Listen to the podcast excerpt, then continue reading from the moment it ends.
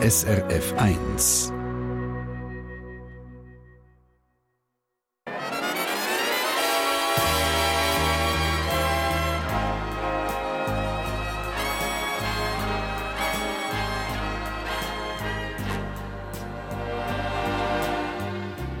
Persönlich.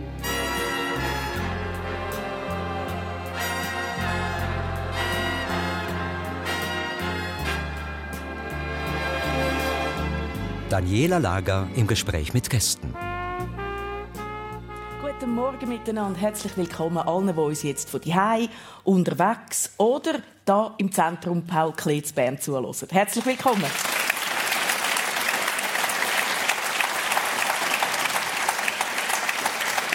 Bei mir sind Gäste Ariane Stoibli. Sie ist Bergführerin und Umweltingenieurin.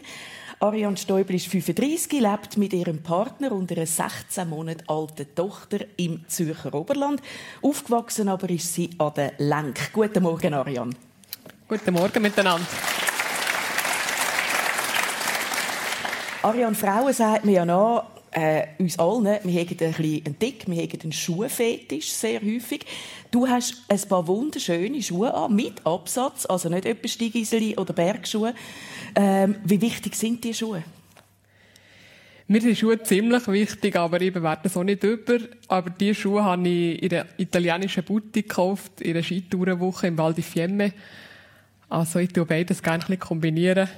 Bisschen Stadt und Berge. Jetzt hast du Bergschuhe an, sehr häufig, wenn du gehst arbeiten. Das sind äh, kein Absatz, flache Sohlen, guter Griff. Wie fühlst du dich auf so, auf so äh, sehr feinen, schönen Stöcki? Gut. Also ich bin ein vielseitiger Mensch, ich bin gerne in den Bergen unterwegs, aber auch gerne Ingenieurin und Frau. Aber am liebsten bin ich barfuß unterwegs, muss ich ehrlich sagen. Okay, dann würdest du ihm brotlos machen. Gut, bei unseren Temperaturen im Winter wahrscheinlich nicht. Auch wenn man gerne barfuß läuft, müsste der Franz gleich noch Schuhe machen. Mein zweiter Gast ist nämlich der Schuhmachermeister Franz Kählin. Er ist 60, hat aus erster Ehe fünf erwachsene Kinder, lebt heute mit seiner Partnerin zu Meiringen und gibt in seiner Werkstatt zu Brienz Kurs, wo man lernt, seine eigenen Schuhe zu machen. Guten Morgen, Franz. Morgen miteinander.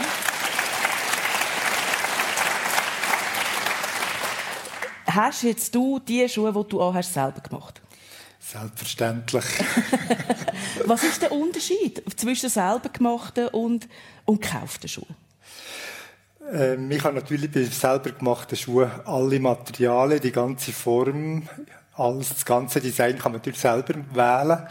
Und wenn man also ins Geschäft geht, ist klar definiert, was es an Auswahl hat. Und schon mit der Farbe hat es irgendeine Grenzen. Mhm. Dementsprechend hat man viel mehr Möglichkeiten. Also das Optische sagst jetzt du, aber ich meine, wenn ich ein paar Schuhe kaufe im Laden, meistens drucken es dann und man muss die ersten paar Kilometer muss man sie erleiden, bis sie eingelaufen sind. Ist das bei selber gemachten auch?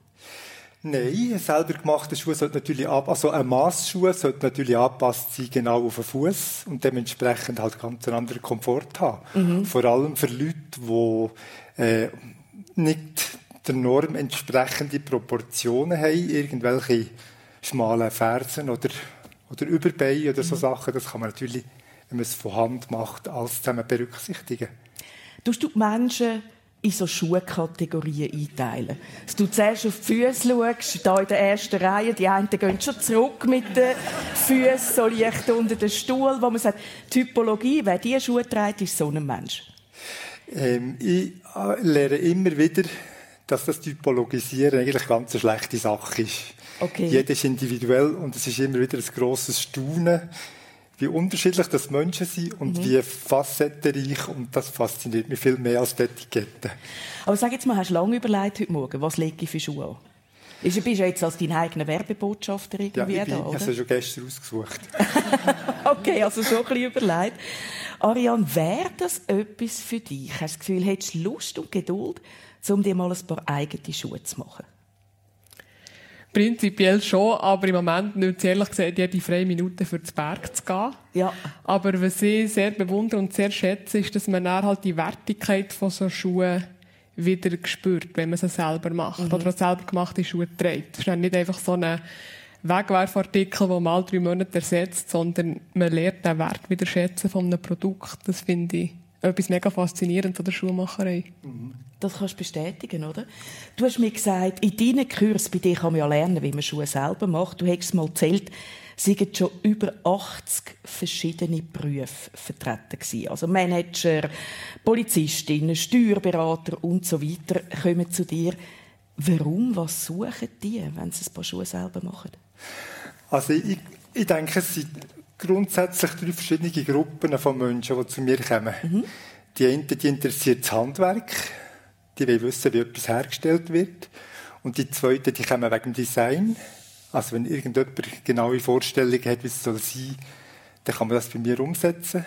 Und die, dritten Leute, die haben speziellen Fuß und sagen, mit meiner Breite oder mit meinem was auch immer, kann ich nie Schuhe kaufen. Ich will jetzt das mal selber machen, dass ich genau dem kann Rechnung tragen kann, was es eigentlich braucht. Und dementsprechend ist natürlich eine sehr breite Palette von Menschen. Und das ist halt ein Thema, das alle irgendwo betrifft. Schuhe brauchen alle. Und außer die, die barfuß laufen. Aber ähm, eben dementsprechend ist es halt sehr, sehr breit. Mhm. Ja. Ariane, was suchen die Leute, die mit dir auf den Berg gehen? Kann man das ein bisschen sagen? Ist das einfach nur Sport oder, oder um was geht es da? Nein, für mich ist Bergsteigen sicher mehr als Sport. Für mich ist eine Lebensphilosophie, ein Eintauchen in eine andere Welt, wo man als Mensch ganz klein wird in dieser Wildnis. Und das probiere ich den Leuten hier mitzugeben, meinen Gästen. Die Und Faszination. Kommen Sie schon mit dem Anspruch? Oder was hast du das Gefühl, was treibt die Leute hinter dir her auf den Berg rauf? Die, die vielleicht zuerst mal mit mir unterwegs sind, kommen wegen einem Gipfel.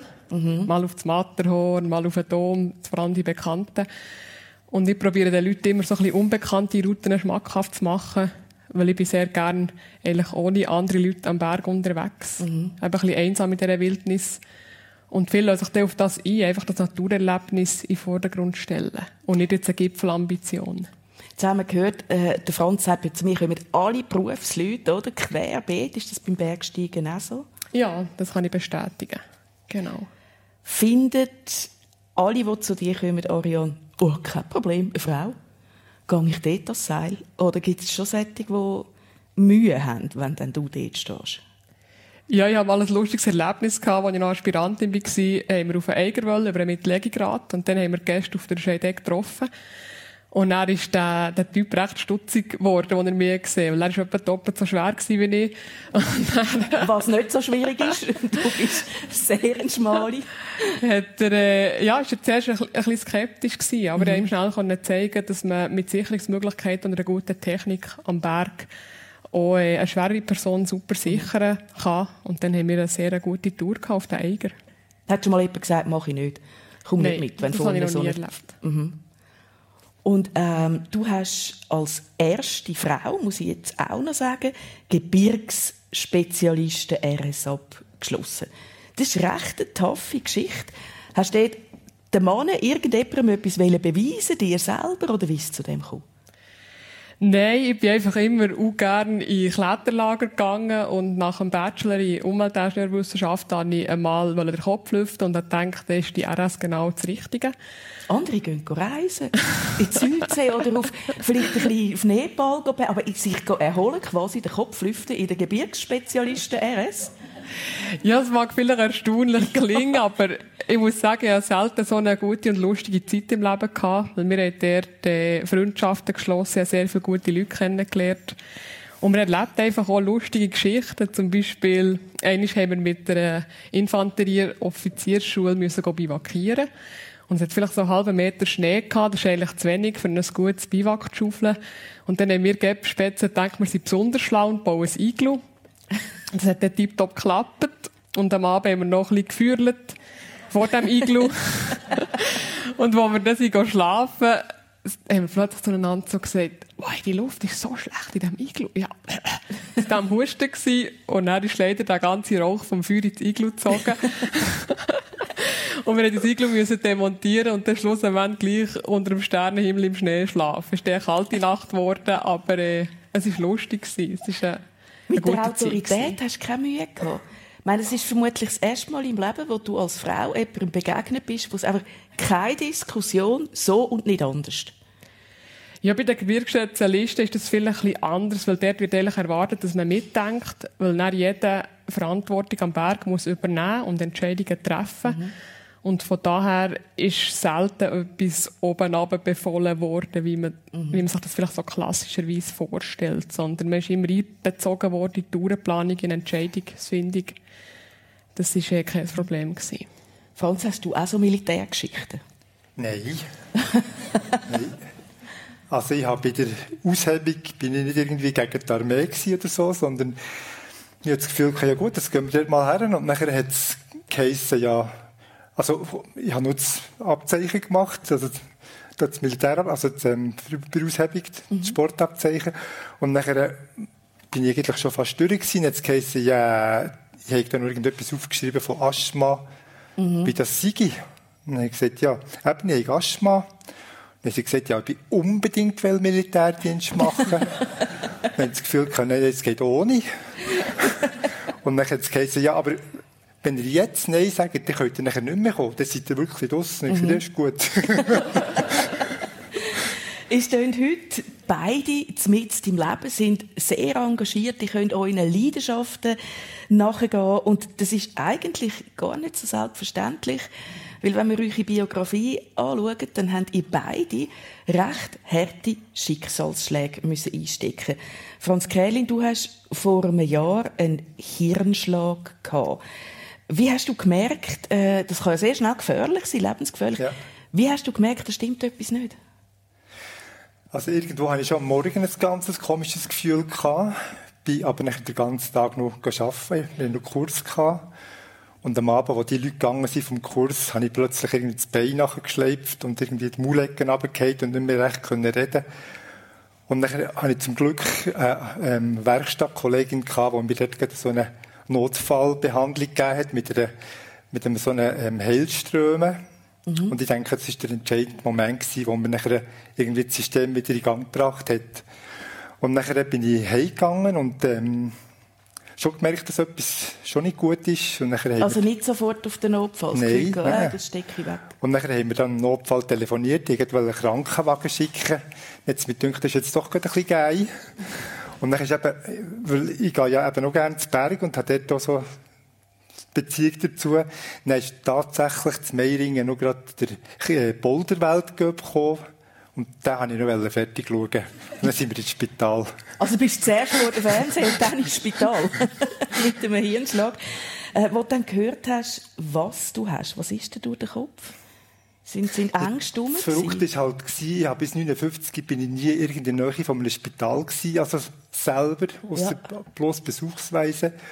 Und von dem her war das für mich ganz eine neue Erfahrung gewesen. Und so am, ja, am Sonntag habe ich nachher gesagt, ja, also, das ist nichts da mit dem Bleiben liegen. Ich habe einen Kurs mit neun Leuten, ich muss heim.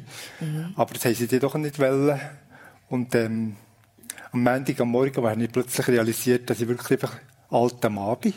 Irgendwie das Haufen Zeug nicht mehr funktioniert und so. Und da bin ich schon ein bisschen erklüpft. Also reden ja. oder laufen? Oder? Ja, laufen. Also das Gleichgewicht ist ziemlich weg gewesen. Reden ist schon nur noch halb, also so mhm. halbpatzig gegangen. Schlucken ist nicht gegangen, so solche Sachen. Also von dem her. Mhm. Du erzählst das, das, jetzt natürlich, wie man es so erzählt, wenn es vorbei ist, gell? mit ein bisschen Abstand und so ein bisschen, ja, dann ist es halt passiert hast du Angst gehabt um dein Leben, um die Qualität von Leben, die du hast bis zu dem Hirnschlag? Also ich hatte eine relativ kurze Zeit, gehabt, was mich wirklich daraus da hat, wo ich wirklich das Gefühl hatte, es ist, es ist ganz schlimm und gar nicht gut. Und es ist aber recht schnell wieder zurückgekommen, wo ich gemerkt habe, das ist jetzt eigentlich wie ein Sabbatical. Mhm. Also es ist eine Möglichkeit, sich Gedanken zu machen über das Leben, was habe ich alles gemacht, wie soll es weitergehen und so. Und das ist eine ganz gute Zeit gewesen. Und ich habe gemerkt, wenn ich mir das ganz bewusst selber gesagt hätte, jetzt nehme ich eine Auszeit, hätte ich das gar nie so können. Mhm. Es hat niemand Verständnis gehabt, wenn ich gesagt hätte, jetzt bin ich die nächsten zehn Monate einfach weg und ähm, ich sage alles ab. Und ich habe realisiert, es gibt nichts, was man nicht absagen kann. Mhm in so einer Situation eben erst recht. Und die Leute haben Verständnis gehabt. Und von dem her ist das für mich sehr, äh, äh, ja, wie ein Umbruch gewesen, wo ich aber sehr, sehr viel daraus rausgezogen habe. Jetzt hast du eben ja. Sabbatical, Zäsur. Äh, hast du dir überlegt, wie geht es weiter? Ähm, hast du jetzt einfach gleich weitergemacht wie vorher? das hört man ja immer wieder, dass Leute in so Situationen nachher, ähm, sich eben überlegen, ja, was will ich eigentlich noch machen und so und irgendwie das Leben auf den Kopf stellen. Und ich habe mir mein Leben durch den Kopf gegangen und habe gemerkt, es stimmt. Mhm. Es ist richtig, wenn ich unterwegs bin, ich kann hinter dem stehen, was ich mache. Es stimmt. Und ich muss es anders gewichten. Also ich muss ruhiger daher gehen, mit einer anderen Intensität. Ich muss lernen, bei den Sachen auch mal Nein sagen und sagen, das ist jetzt zu viel und jetzt ist mhm. Stopp. So solche Sachen habe ich zu lernen und daneben ist gut. Geht denn das?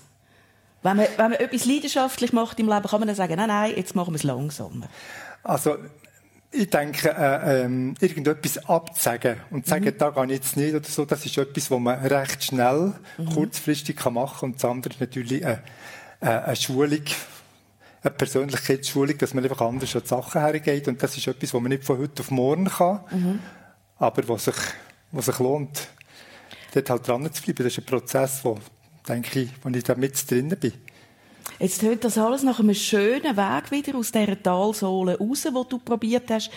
Und dann hast du gerade nochmal eins auf den Näckel bekommen. Dann hat die Corona verwünscht. Ja, zwischendrin war noch eine andere Geschichte. ich war äh, auf der Bergtour mit der Ursula, mit meiner Partnerin. Und nachher hat er vorher schon relativ viel wieder gemacht und nachher bin ich plötzlich so einen ganz steilen Bergweg einfach hergetatscht. Ich hatte keine Absenz, nichts einfach ein bisschen gestolpert und irgendwo aus der Situation heraus einfach nicht können reagieren Und dann bin ich voll auf den Kopf gefallen und habe recht lang ausgesehen wie der Gorbatschow, da mit einem so einem Mal oben drauf. Und habe dort auf einmal gemerkt, so, jetzt begreifst du endlich.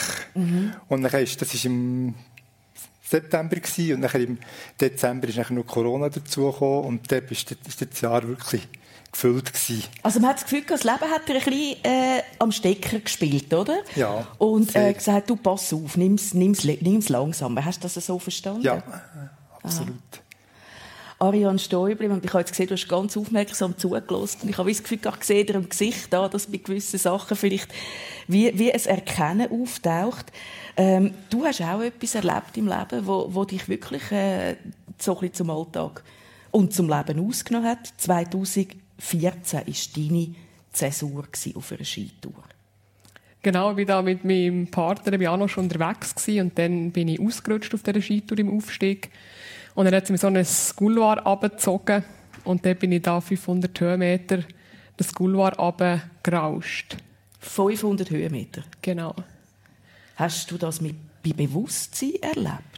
Ja, ja, das mit vollem Bewusstsein erlebt. Ich war der Kopf voran eigentlich unterwegs gewesen. und ich wusste, wenn irgendwie ein Stein oder ein Fels in meiner Schussbahn ist, dann ist fertig. Aber gleichzeitig, ja, ist es, ist es einfach eine Situation das Akzeptieren von dem, von dem Vorkommnis. Denkt man noch etwas in so einem, in so einem Moment? Ja, ich habe einfach eben gedacht, hoffentlich ist nichts in meiner Schussbahn. Aha. Und dann bist du unten irgendwo liegen geblieben, auch noch bei Bewusstsein? Ja, genau. Und dann haben wir einfach das Neue extrem wehgetan. Und dann haben wir andere Skitouren gerne geborgen, in der Regen angelötet und dann bin ich dort ausgeflogen worden. Ist das, also du erzählst jetzt das so äh, beschreibend, ist das schmerzhaft gewesen? Also ist das, wie, wie, wie gefährlich ist das gewesen, was du da erlebt hast? Ja, sehr gefährlich. Es ist einfach äh, eben das unkontrollierte Abrutschen und wenn es sehr steil ist, ist es eigentlich wie ein freier Fall. Mhm. Und ich habe einfach äh, extrem Glück gehabt, dass ich das überlebt habe. Und dann bist du ins Spital gekommen und du hast dort schon, wenn ich richtig informiert bin, ein Jahr lang an deiner Bergführerausbildung eigentlich geschafft. Bist ins Spital gekommen und die Ärzte haben dir gesagt, Frau Stäubli, Sie können froh sein, wenn Sie wieder laufen können nachher. Genau, ich bin dann zu Chur im Spital gelegen und die Ärzte haben eigentlich auch nicht gewusst, wie weiter. Sie haben gesagt, die neue Verletzung ist dermaßen schwer, das können wir nicht operieren und ich soll mir doch ein anderes Hobby suchen. Und Bergsteigen kann ich wahrscheinlich sowieso vergessen. Ich kann froh sein, wenn ich wieder ohne Krücken kann laufen kann. Und ich soll mir doch jetzt einen Chirurg suchen, der das Knie operieren kann. Und dann ist, ist halt mein Netzwerk losgegangen, ich alle Leute angerufen, die ich kenne. Und dann hat sich über verschiedene Bekanntschaften, der hat sich ein Chirurg finden der Koch, der das Knie operieren konnte. Und nachher bin ich auf Winterthur verlegt worden, Dort ist es neu operiert worden. Und dann, äh, ja, habe ich eigentlich wieder neuen Mut geschöpft. Aber es war schon aussichtslos eine Zeit lang. Eben, du sagst, wieder neuen Mut geschöpft. Also, die, der Moment, wo man dir gesagt hat, du wirst, wenn du Glück hast, wieder können laufen der macht schon etwas mit einem Menschen, ja. der gerade dran ist, auf den Gipfel aufzusteigen, oder? Ja, da ist natürlich eine Welt zusammengebrochen. Wie in einem Kartenhaus ist eigentlich alles eingestürzt, weil das ist mein Lebenstraum, Bergführerin zu werden. Und äh, es hat wirklich nicht gut ausgesehen. Und dann hat meine Mutter zu mir gesagt, du musst jetzt einfach daran glauben, dass es wieder gut kommt. Mhm. Und etwas anderes ist wie nicht übrig geblieben in dieser Situation, es einfach objektiv schlecht hat ausgesehen, aber einfach den Glauben nicht zu verlieren, dass es wieder gut wird. Der Franz hat müssen mit, mit seiner Geschichte eher einen Gang zurückschalten. Wie hast es du wieder geschafft? Also eisige Disziplin, viel üben, alle Schmerzen aushalten. So stelle ich mir deinen Weg vor. Ist das so? Ja, aber man muss natürlich sagen, ja auch extrem viel Unterstützung. Einerseits halt die medizinische Seite, die einfach muss passen. Das Zusammenspiel Chirurg, Physiotherapie, Akupunktur, mhm. die ich noch in Anspruch habe genommen und dann halt das Umfeld, das ihm trägt. Die Freundschaften, der Partner, die Eltern, die Schwester. Wenn das nicht da ist, dann schafft man das nicht, habe ich das Gefühl. Mhm. Also aufgeben war keine Option? Gewesen. Nein, ich habe nie einen Plan B. Ich einfach eine Bergführerin werden und da hat es keine Alternative dazu gegeben. Und dann hat uns der Franz erzählt, dass er so eine Kaskade von Unglück erlebt hat, oder? Als ob das erste nicht gelangt hat, tuff nochmal und tuff nochmal. Und bei dir war es ein bisschen ähnlich gewesen, als ob das Knie nicht gelangt hat, die Schultern auskugeln, glaub, und wieder müssen operieren als nächstes. Und auch noch das pfeifrische Drüsenfieber mit einer grossen Erschöpfung. Also es war auch eine Kaskade von Unglück. Du hast immer daran geglaubt, ich komme wieder auf die Beine, ich komme wieder auf den Berg. Grundsätzlich schon. Klar hat es Schwankungen gegeben, aber eben ja immer geglaubt, dass ich, dass ich irgendwie wieder schaffe, ja, Berg zurückzukommen, das Niveau zu erreichen, das erforderlich ist für einen Bergführer hey, mit eurem Weg, den ihr gemacht habt, nach diesen Schicksalsschlägen, kann man nur sagen, Chapeau. Das ist wirklich bewundernswert.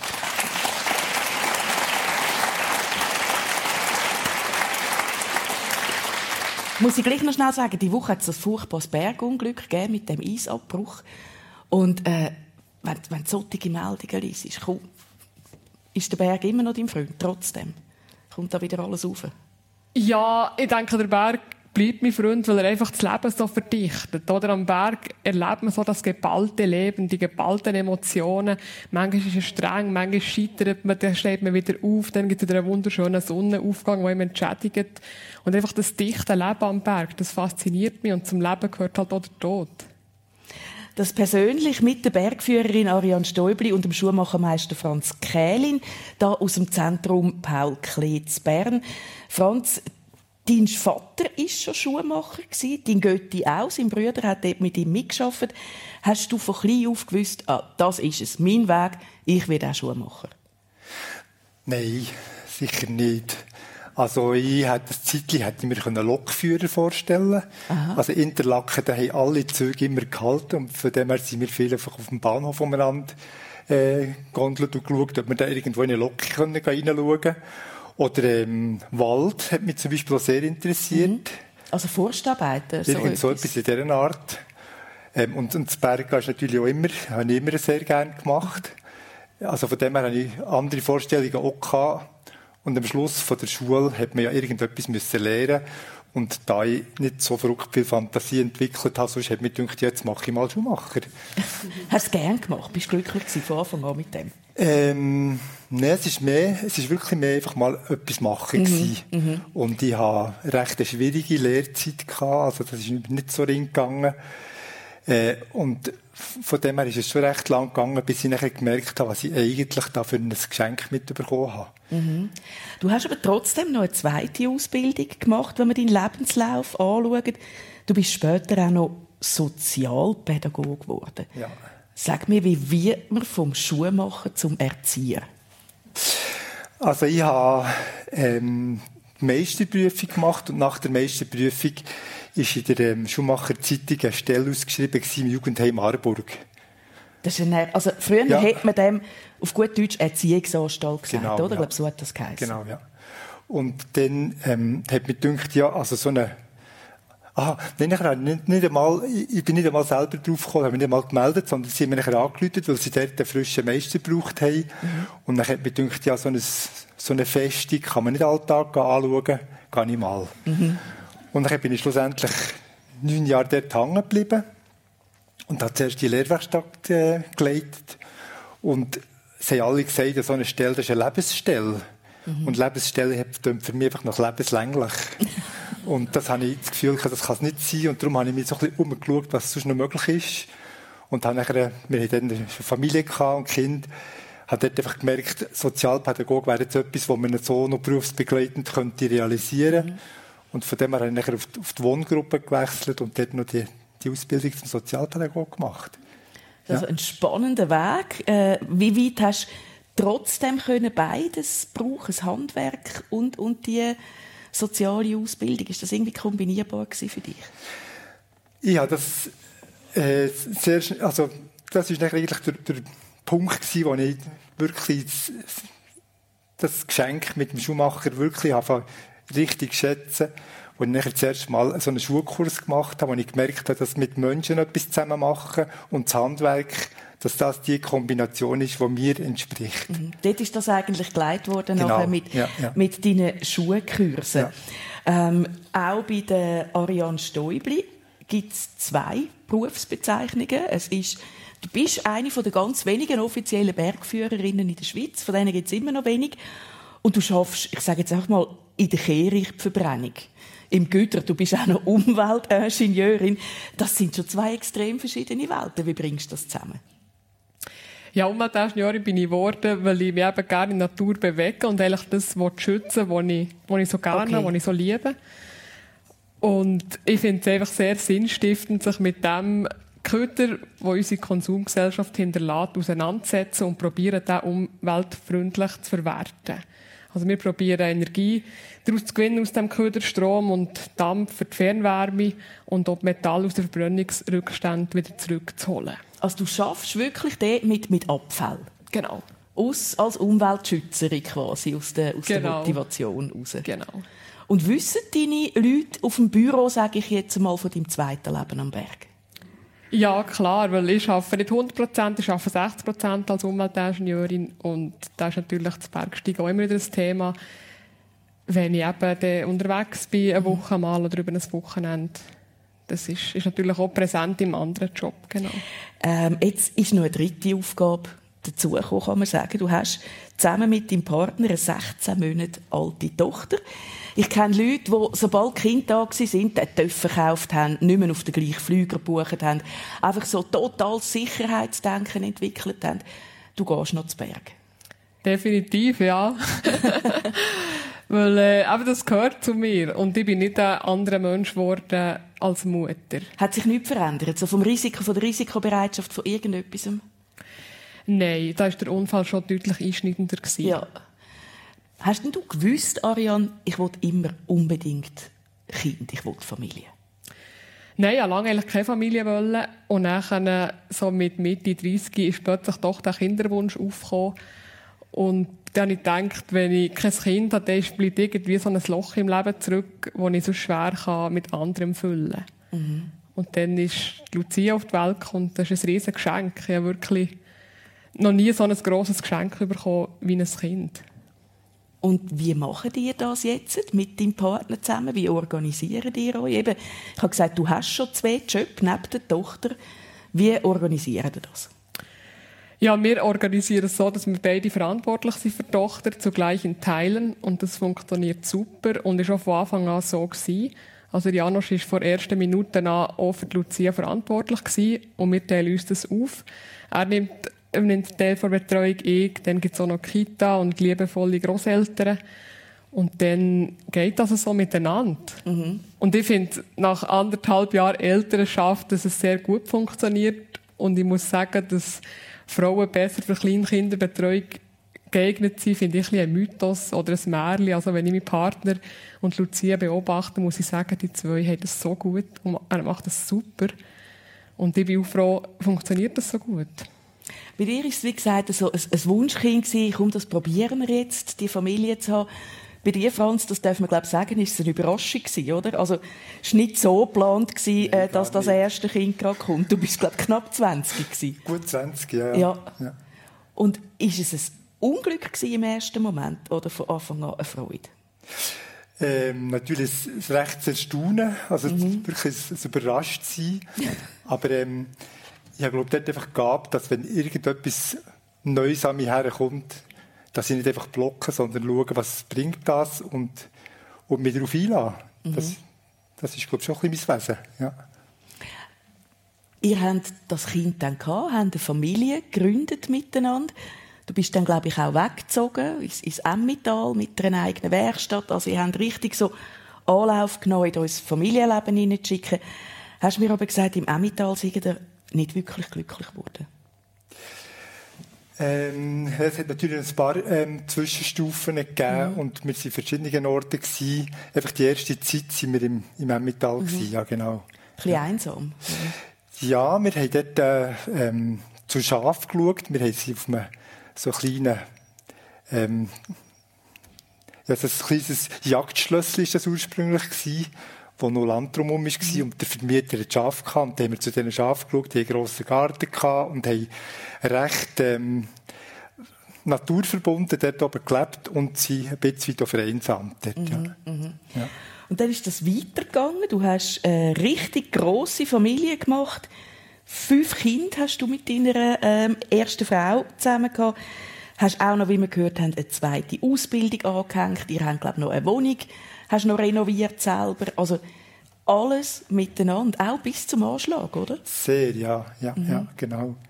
Mal, das hat wirklich ähm, immer wieder Zeiten gegeben, wo wirklich voll ans Limit gegangen sind. Mhm. Und jetzt gerade, als ich der Sozialpädagog, ähm, kurz vor Abschluss vom Sozialpädagog, hat es wirklich so eine Verdichtung gegeben, die wirklich voll an Grenzen gegangen ist. Also mhm. da habe ich in dem Jugendheim geschafft.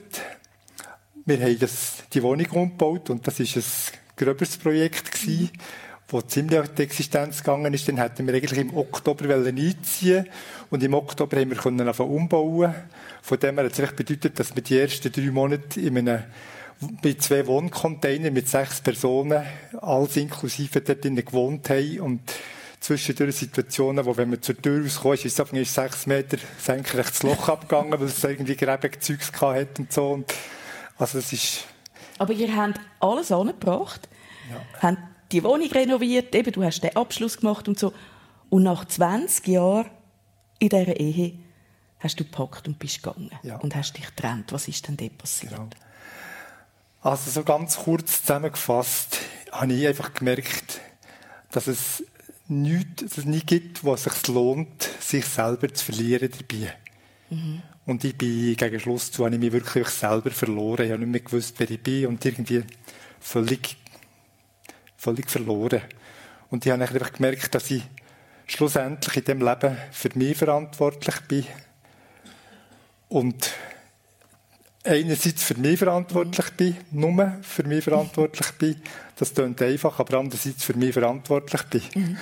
Und dann hast du das, das Motto, das du jetzt sagst, bin verantwortlich für mein eigenes Glück, dein neues Glück im Schlaf gefunden. Nämlich wieder eine Lebenspartnerin, wo du heute sehr happy bist, wie du sagst. Aber wie findet man im Schlaf, ich meine über das Internet, es gibt Haufen Möglichkeiten, aber wie findet man im Schlaf eine neue Partnerin? Ja, ja. Ähm, das ist, äh, das ist wirklich eine lustige Geschichte, ja. Ich bin, also ich habe gemacht mit einer Bergfreundin für eine Bergtour und das hat irgendein Missverständnis gegeben und dann habe ich so das Gefühl gehabt, ja, ich kann alleine zu Berg gehen, das ist kein Problem.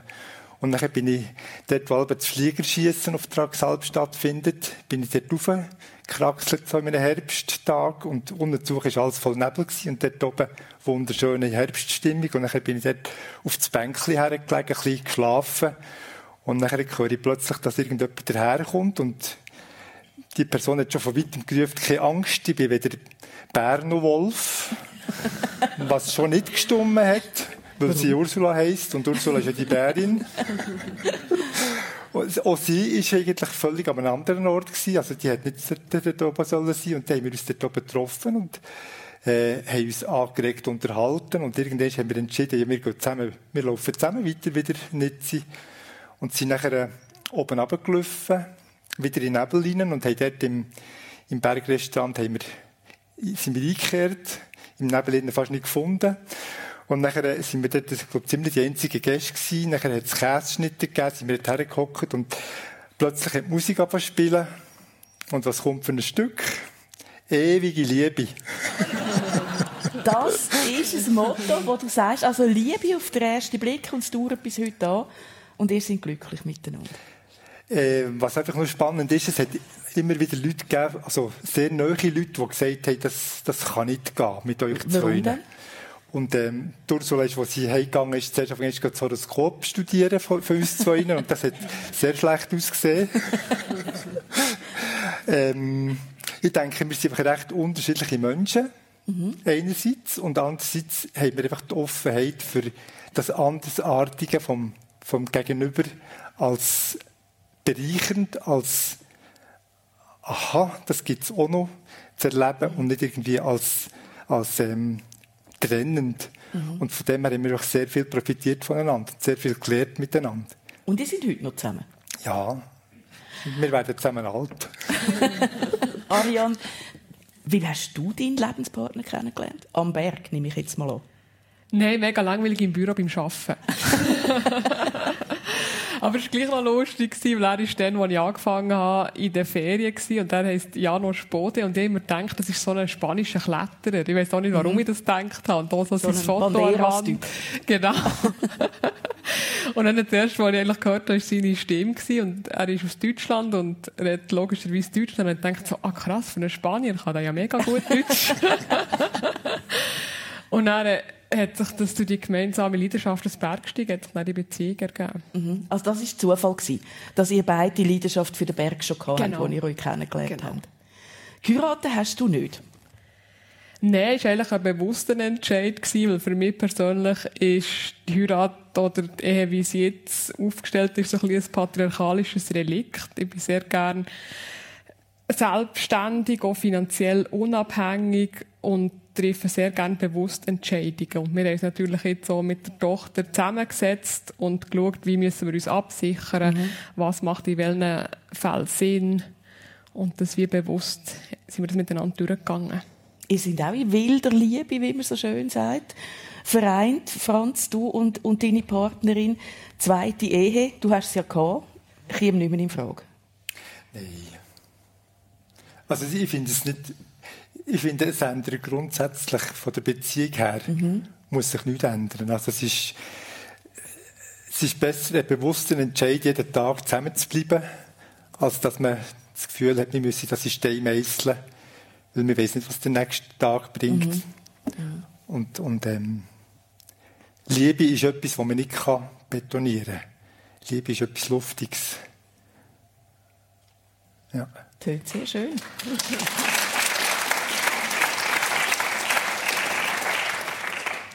Du hast gesagt, Franz, mit diesen Kursen, die du machst, wo man bei dir lernen kann, Schuhe machen, das sei kein Therapieangebot im Fall, sondern da macht man ein paar Schuhe.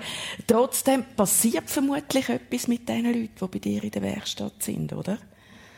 Ja. Mit, mit den Emotionen, mit, wenn man plötzlich so selber mit den Händen etwas macht über Tage, das verändert schon.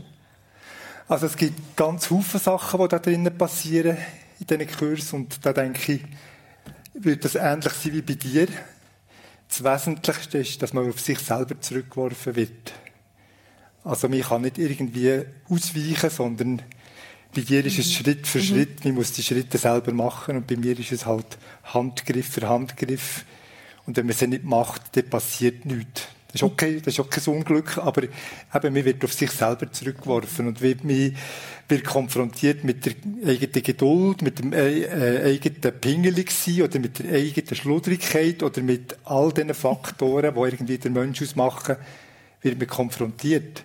Und wie gehe ich damit um, wenn etwas nicht funktioniert? Wie gehe ich damit um, wenn mich jemand nebendran nervt, mhm. oder die Gruppe, ist ja die Gruppe noch zusammen und, und dementsprechend ähm, sind es nachher auch immer Gruppenprozesse.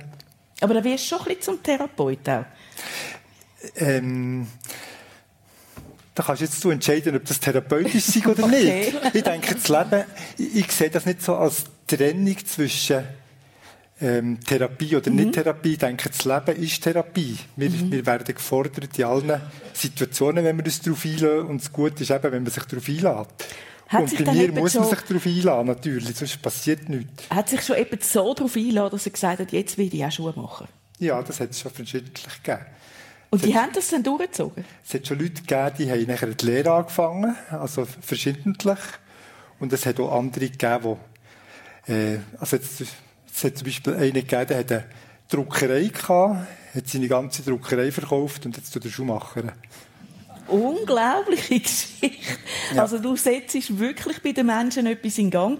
Aber ich kann mir eben auch vorstellen, am Berg, du hast gesagt, Franz, Ariane, am Berg kommen auch Emotionen plötzlich werden mhm. offengelegt, oder? Wo man vielleicht vorher schön unter der Oberfläche gehalten hat.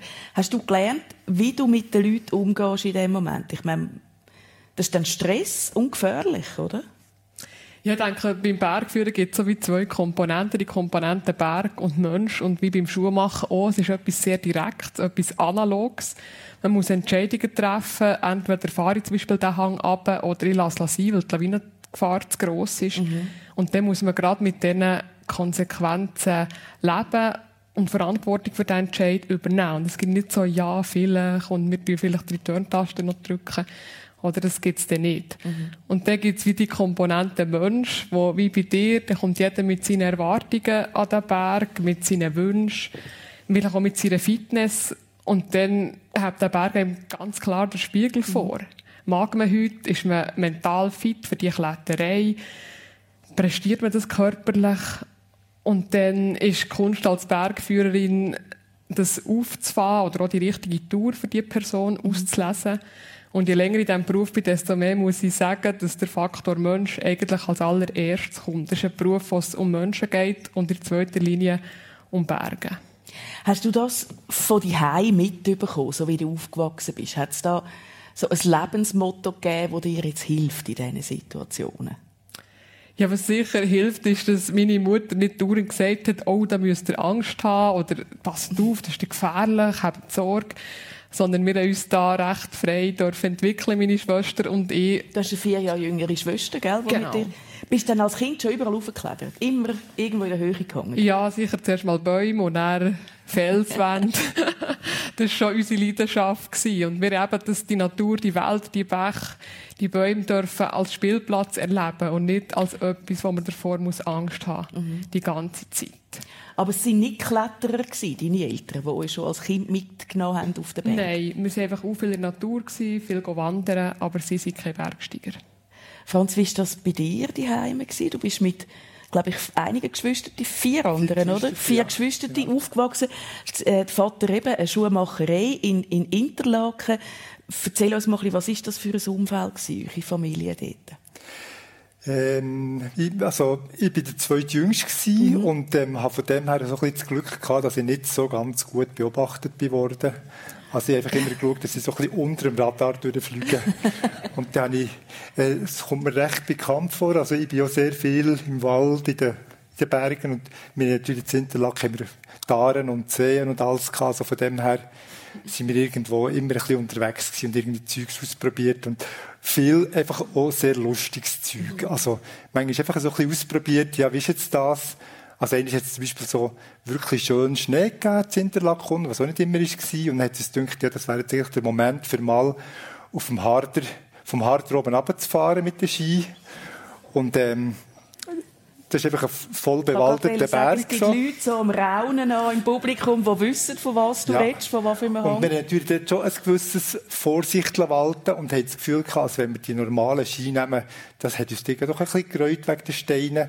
Dann haben wir halt die alten vorgenommen, die waren halt blöderweise zwei Meter gewesen, aber ähm, wir sind auf den Haaren oben runtergefahren und das hat funktioniert. Und wir haben es überstanden, ja, ja. gehört. oder, oder manchmal auch so, ich mag mich zum Beispiel besinnen, wenn wir die irgendwie auf einem Gletscher sind und nachher ist ja das so wunderbar.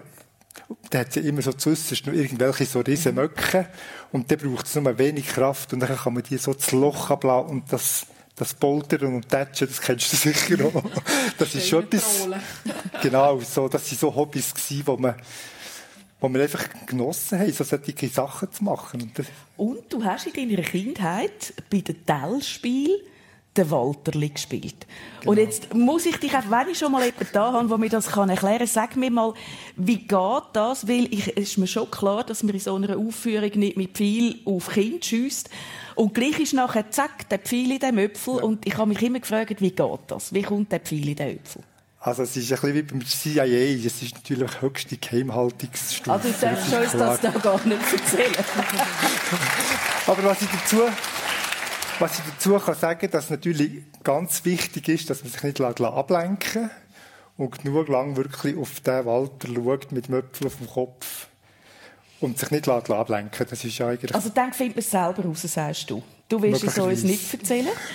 Und dann bist auch noch ein Kindheitserlebnis, dass du mir gesagt hast, du siehst heute im Fall auch nicht zum ersten Mal im Fernsehen sondern du siehst mit der ganzen Familie schon mal im Fernsehen gewesen. Ja, wir waren das vierte Mal ähm, im «Wer einmal lügt» gewesen, beim Rudolf Kaspar damals, wo es darum gegangen ist, von sechs völlig unwahrscheinlichen Filmen rauszubringen, welche drei sind richtig und welche sind Fake-Filme. Fake wer hat sich dann angemeldet für euch? Die Mutter, der Vater oder wer ist auf die Idee gekommen? Ich glaube, das ist der Vater hat irgendwie einen Spruch gemacht, das wäre doch jetzt noch etwas, und die Mutter hat es halt gepackt. Und dann hat es plötzlich geheißen, jetzt sind wir ausgewählt worden. Und, ja.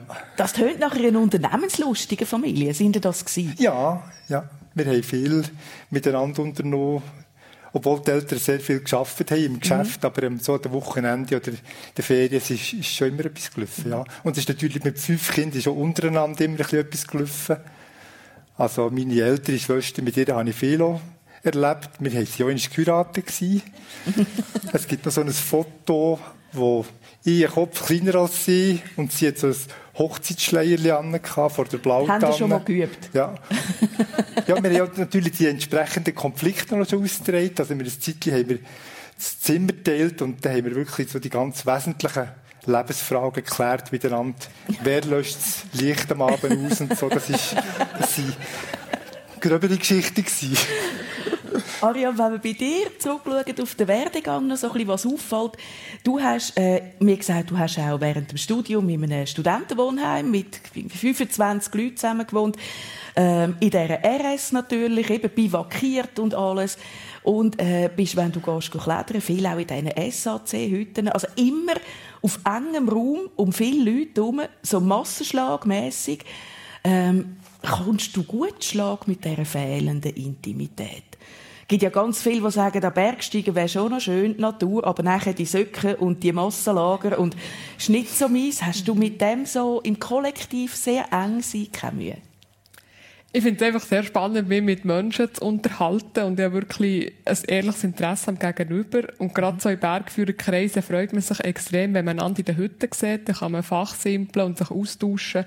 Und in dem, in dem ganzen Bergführermädchen besteht so eine sehr starke Kameradschaft und ein Austausch. Man hilft sich auch, man gibt sich Informationen weiter über Verhältnisse. Und von daher freue ich mich eigentlich immer auf die Hüttenzeit. Und dann im Kontrast steht dann die einsame Bergwelt. Dann am nächsten mhm. Morgen kommt aus dieser Hütte raus und läuft auf einen Gletscher und ist dann wieder ganz allein in dieser, in dieser Wildnis. Und ich glaube, weil es die starken Kontrast gibt, mag es dann auch die Enge verleiden. Mhm. Weil dann der Tag wieder so weit wird und so offen ist. Wo geht es heute noch an? Geht es noch irgendwo auf einen Hügel rauf oder einfach noch heim zur Familie? Nein, ich bin gestern mit meinem Partner, mit dem Janosch und meiner Schwester Kathrin über die Spielgärten. Das ist so eine Kraxelei im Obersimmental.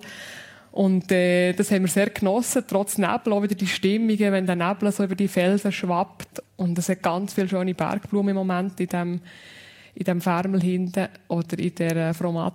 Und das ist, ist einfach wunderschön, also, das Erlebnis. Gehen wir dort noch mal ein bisschen zurück heute?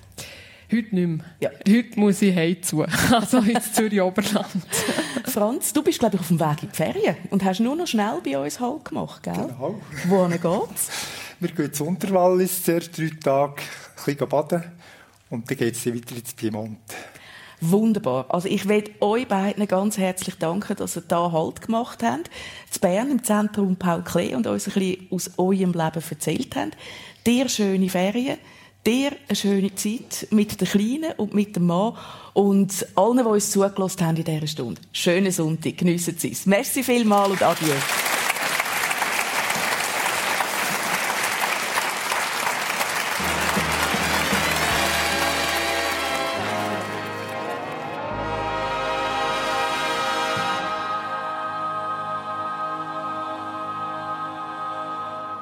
Sie haben Sendung persönlich gelost. Die ist heute aus dem Zentrum Paul Klee zu Bern gekommen. Moderiert hat Daniela Lager und als Gäste haben sie die Bergführerin Ariane Stäubli und der Schuhmachermeister Franz Kählin gehört. Als Tonmeisterin hat Svenja Bormann fungiert. Das persönlich kommt dann übrigens auch im Fernsehen. Schalten Sie am 4 SRF 1 ein oder Sie hören es nochmal im Radio da bei uns, heute Abend am 10 Uhr. So viel zum heutigen persönlich. In einer Woche gibt es die Sendung dann mit der Sonja Hasler. Ihre Gäste sind Rachel Harnisch, Opernsängerin aus Brig und der Daniel Albrecht, ehemaliger Skirennfahrer aus Fiesch. Und das Tolle ist, der Anlass ist öffentlich. Sie sind also eingeladen zum live im Publikum mit dabei sein. Das Brig im Stockalper Schloss. Darum melden Sie sich an am besten noch gerade jetzt. Und zwar füllen Sie einfach ein Formular aus, das ist schon parat für Sie. Gehen Sie online auf srf1.ch und dann wünsche ich Ihnen viel Freude. Eine Sendung von SRF1. Mehr Informationen und Podcasts auf srf1.ch.